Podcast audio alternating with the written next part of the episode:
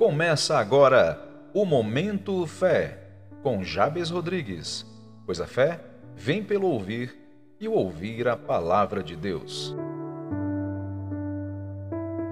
No Momento Fé de hoje, lemos no Evangelho de João, capítulo 4, do verso 27 ao 42, como está escrito: Neste ponto chegaram os seus discípulos e se admiraram de que estivesse conversando com uma mulher Todavia, ninguém lhe perguntou, dizendo: Que queres saber? ou Por que falas com ela? A mulher então deixou seu cântaro e foi à cidade e disse aos homens: Vinde e vede um homem que me disse tudo quanto tenho feito. Não seria esse o Cristo? Saíram, pois, da cidade e foram para onde Jesus estava. Enquanto isso, os discípulos insistiam com ele: Mestre, come. Mas ele lhes disse: Tenho um alimento para comer que vós não conheceis.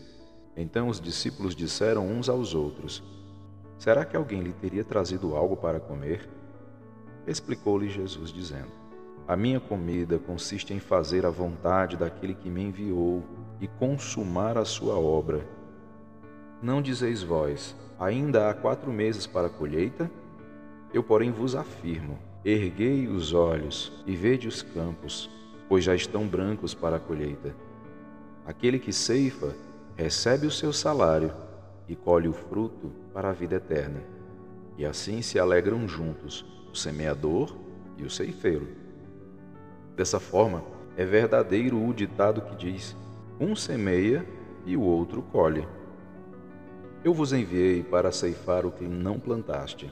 Outros realizam o cultivo e vós usufruístes do seu labor.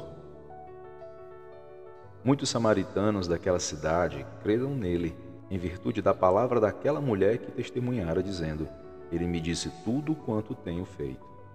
Assim, quando os samaritanos se encontraram com Jesus, insistiram em que se hospedasse com eles, e ele ficou ali dois dias. E muitos outros creram por causa da sua palavra.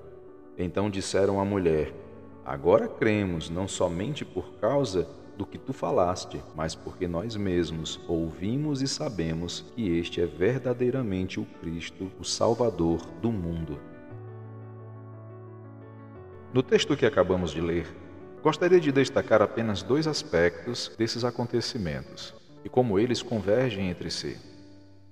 Primeiramente, o fato de Jesus alegar estar alimentado, mesmo sem ter comido. E ainda, a declaração do povo daquela cidade, que após o anúncio da chegada do Senhor pela mulher que tirava água do poço, passou a crer depois de uma experiência pessoal com o Messias. Inicialmente, o Senhor Jesus disse que já estava alimentado por ter realizado a vontade de Deus. Desse modo, aprendemos com o Mestre que mesmo as nossas necessidades fisiológicas, como comer, por exemplo, podem se tornar secundárias diante da satisfação de realizar e concluir a vontade do Pai. Nesse sentido, acrescento que em nossos dias existem pessoas que ainda não percebem, mas um dia descobrirão, que muitas coisas que elas acreditam serem essenciais para as suas vidas são, na verdade, de fato, secundárias ou dispensáveis. Todavia, o que de fato importa é fazer a vontade de Deus. Sendo assim, repito as palavras de Jesus quando mencionou certa vez as Escrituras de Deuteronômio 8,3 em Mateus 4,4, dizendo: Nem só de pão viverá o homem, mas de toda palavra que sai da boca de Deus. E isso é um fato, amado. Pense comigo, quantas coisas que um dia demos tanto valor que perderam o sentido de ser quando passamos a nos envolver com a obra de Deus. Quanto valor demos a certas coisas que hoje não nos cativam mais. Isso só foi possível por causa da satisfação na alma daquele que decidiu andar com Deus e realizar a sua obra. Desse modo, nem fome, nem sede, nem bens materiais, nem dinheiro, nem status saciam tanto quanto a realização e a conclusão da obra de Deus. Isso é ao mesmo tempo intrigante e glorioso. O segundo aspecto importante do texto que lemos está no fato de que a fé vem pelo ouvir e ouvir a palavra de Deus, como está escrito em Romanos 10,17. Todavia, o povo de Samaria não considerou como deveria o que ouviu da mulher samaritana. Entretanto, creu quando teve um encontro pessoal com o Messias. Nesse sentido, o desejo de Deus Pai é que possamos crer antes de ver, e não o contrário. Mesmo que seja necessário ver antes, isso nunca foi um problema para o Senhor, pois para isso também os sinais acompanham a pregação do Evangelho de Jesus Cristo, dando o testemunho de que o que está sendo dito vem de Deus e não de homens. E no momento em que você crer no Senhor Jesus, estará pronto para um encontro pessoal com o seu Salvador.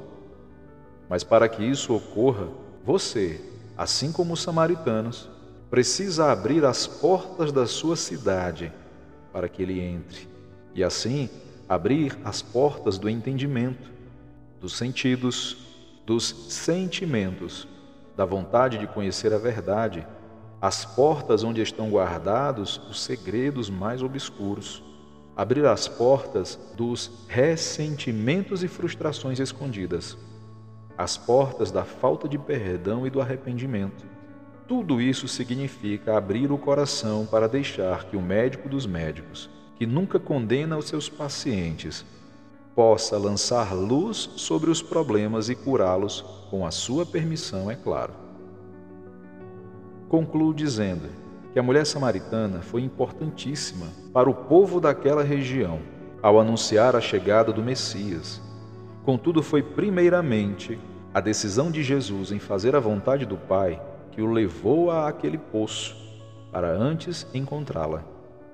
E uma vez que o povo de Samaria abriu as suas portas para a pregação das boas novas de Jesus, eles puderam contemplar e experimentar de um relacionamento pessoal com a salvação que veio de Deus.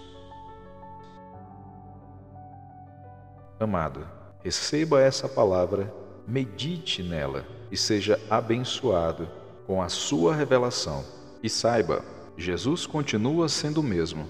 Ele salva, cura, batiza com o Espírito Santo e voltará para reinar. Amém e glórias a Deus.